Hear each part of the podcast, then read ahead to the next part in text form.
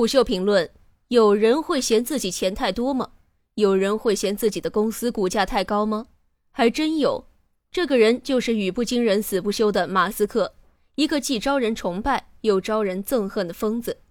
事情是这样的：前几天特斯拉发布了2020年 Q1 季度的财报，随后特斯拉盘后股价暴涨近百分之十。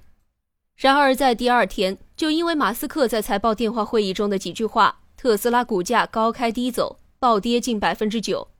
这还没完，第三天，马斯克又发推特说：“Tesla stock price is too high in my opinion。”话音未落，特斯拉股价仅在一个小时内应声再度暴跌百分之十。那么，这一系列魔幻的事情到底是怎么回事？全球疫情袭来，汽车行业几乎没有一家幸免，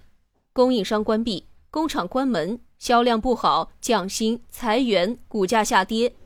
一系列连锁反应使得原本就走入车市寒冬的车企雪上加霜，大多数车企都遭受了严重的打击。巧合的是，经历了濒临破产、产能地狱、做空者轰炸等各种绝境的特斯拉，此时也才刚刚完成咸鱼翻身。二零一九年末，连续两个季度实现盈利，上海工厂开始量产，现金储备充足。大量利好消息促成了特斯拉股价连续飙升，从年初的四百美元每股一度涨至九百多美元每股。尽管后来受到美股熔断的影响，股价一度下滑至三百六十一美元每股，但仅一个月后就恢复到了七百四十美元每股，市值仍然保持在全球车企第二。虽然表面上看，此时的特斯拉正处于风光无限，但实际上特斯拉依然处在刚刚起步的阶段。资本和市场对它的未来表现仍存在质疑，所以特斯拉二零二零年 Q 一季度的财报不仅关乎着资本对其的认可程度，也影响着市场对其的信心。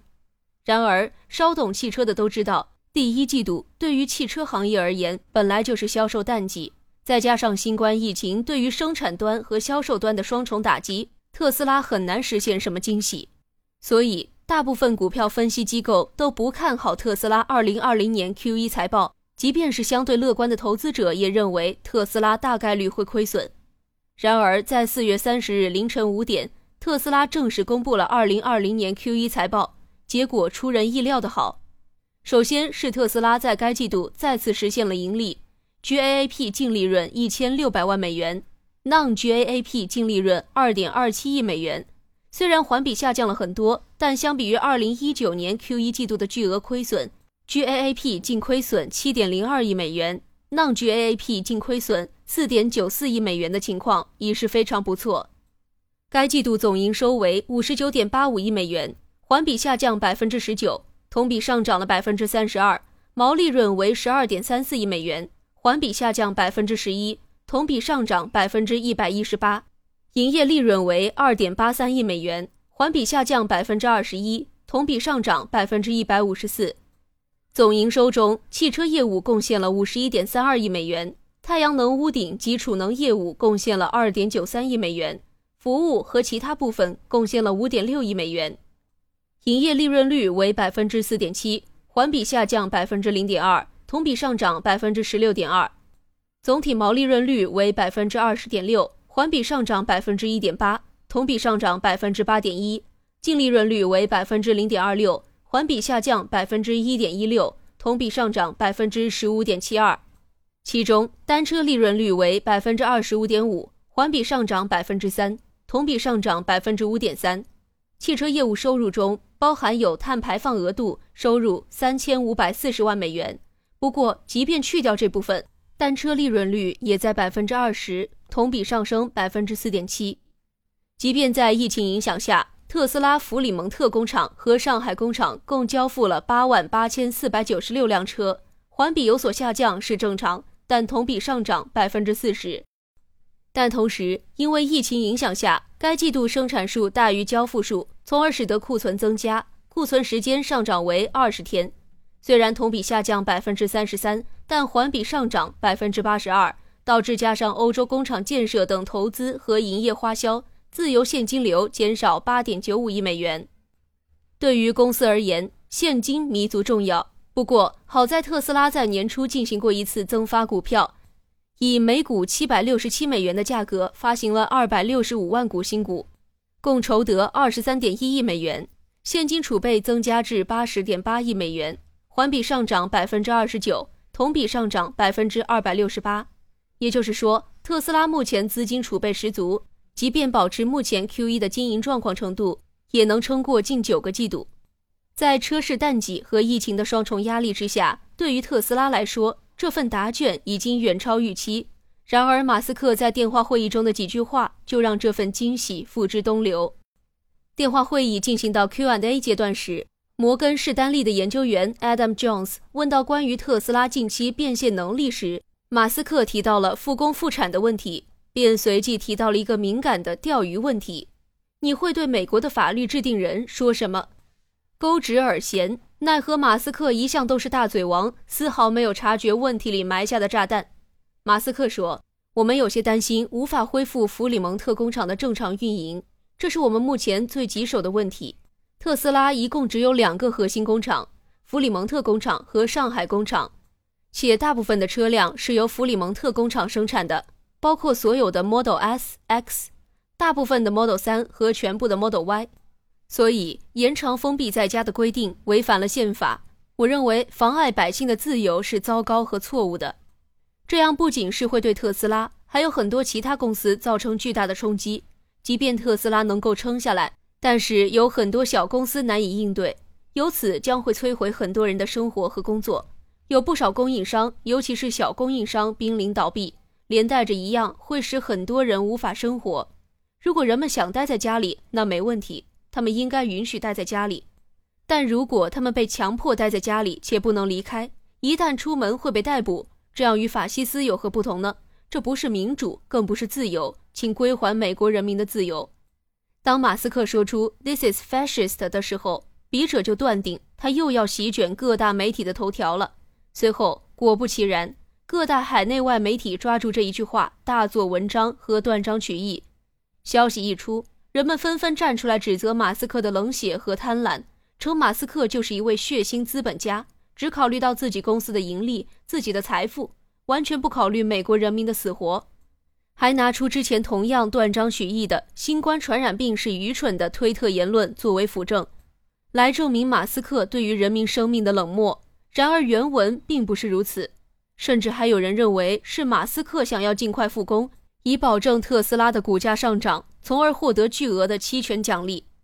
事件在一系列媒体发酵后，财报电话会议次日，北美时间四月三十日，特斯拉的股价直接暴跌近百分之九。然而意想不到的事情发生了，马斯克在北美时间五月一日接连发布多条推特。除了继续解释自己关于强制待在家里规定的看法之外，还有我认为特斯拉的股价太高了，我将会卖掉所有有形资产，包括自己的豪宅。买我这套豪宅只有一个要求，这是 Gene Wilder 的故居，不允许被破坏、拆掉或者丢失它原本的样子。一时掀起千层浪，特斯拉股价非常听话，一个小时暴跌百分之十，且在盘后交易毫无回暖的迹象。特斯拉才刚刚开始，马斯克为什么要说这些话？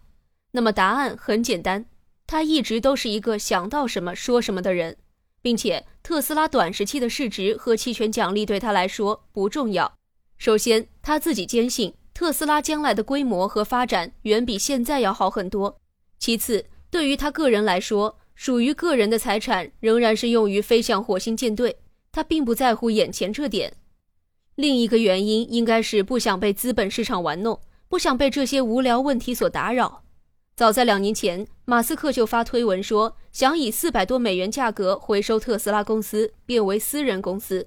后来因为被 SEC 怀疑操纵股价，不但被罚款，还被迫让出了 CEO 一职。况且以特斯拉的潜力，这才刚刚开始。我们以产能、市场需求、盈利能力三个维度进行分析。首先是产能，特斯拉弗里蒙特工厂年产能目前达到四十万辆每年，将在二零二零年提升至五十万辆每年。上海工厂目前能够达到四千辆每周，预估年底将实现六千辆每周。柏林工厂在建，美国新的超级工厂将会在一个月内宣布选址地点。此外，上海工厂的 Model Y 厂房正在建设，电池包厂房和生产线已经开始运行。除了这些基础硬件设施设计和生产技术的优化提升，也使得量产速度得以快速提升。例如，上海工厂国产 Model 3的急速产量和 Model Y 提前量产。其次是需求。第一季度时，在中国市场，特斯拉国产化不过几个月时间。然而，Model 3不仅在新能源车型销量中遥遥领先，还能够在包括燃油车的同级车型中占一席之地。在美国市场就更不用讲了，新能源领域毫无对手，包括燃油车的同级市场中是霸主地位，所有轿车车型销量中也不弱。此外，Model Y 的量产交付才刚刚开始。根据目前的车主反馈以及现有的市场用户偏向，Model Y 大概率会按照马斯克预期，成为特斯拉史上销量最高的车型。最后是盈利能力。根据几份特斯拉行业报告，特斯拉国产车型即便再出现降价，其毛利润在量产规模提升后有望达到百分之三十以上。且特斯拉一直在对生产进行改进，即便在弗里蒙特工厂，随着生产工艺的改变和提升。虽然成本不如上海工厂低，其毛利润也将能保持在较高水平。在电话会议中，马斯克提到 Model Y 带来的惊喜，除了提前实现了量产能力，更重要的是 Model Y 才刚刚量产不久，其毛利润已经为正值。这意味着从设计到生产，特斯拉掌握了较为成熟的体系，在新车型伊始就实现正毛利润。之后，随着国产 Model Y 下线，其利润将进一步增幅。此外，在 Q&A 环节，有人问到关于 FSD 目前计入收入情况问题，马斯克回复道：“现阶段根据 GAAP 规定，FSD 的收入只有一半算入利润，约六亿美元。”马斯克还提到，未来可能推出 FSD 订阅服务，也就是如果想要使用自动驾驶功能，可以像购买会员一样按包月来计费。以一百万辆特斯拉估算。七千刀的 FSD 选装费意味着仅有百分之十七的用户购买了 FSD 软件，那么意味着如果 FSD 按照马斯克所说，今年年底实现无需介入即可完成上下班通勤的能力，潜在的用户购买潜力高达五十三亿美元，且这还未计入诸如速度升级包、流量费以及未来可能出现的收费升级服务，还有像特斯拉保险、太阳能屋顶及储能等业务。其市场潜力也是无法估量的。综合来看，特斯拉在今年很可能是爆发的一年，并且 Q 二季度很大概率仍能实现盈利。那么，一旦连续四个月实现盈利后，特斯拉将能够进入标普五百，那时股价会出现暴涨的机会。前一阵，大众汽车首席执行官赫伯特·迪斯表示，特斯拉在电动汽车领域具有竞争优势，而其超前的软件系统对大众已经构成了威胁。继日本工程师赞叹特斯拉超前行业六年的技术后，传统车企也终于渐渐承认了特斯拉这些年做出的成果，而不是一味的轻蔑。特斯拉公司的坎坷就是马斯克自己经历的缩影，从无人相信到被质疑，再到被人贬低，当最后想尽一切办法实现了诺言后，最终逐渐被认可。但这份诺言不是许给别的人，这份认可其实也不需要别人给。当阿姆斯特朗也嘲笑他时，他应该就明白，真正理解他的人不多。